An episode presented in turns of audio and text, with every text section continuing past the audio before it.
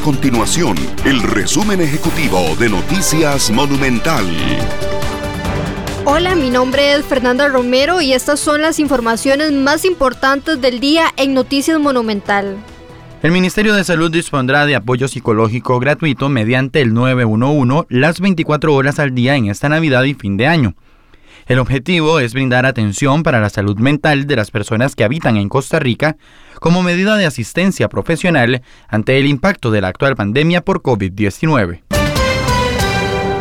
Los diputados aprobaron en primer debate un proyecto de ley que limita la reelección indefinida de alcaldes, regidores y síndicos.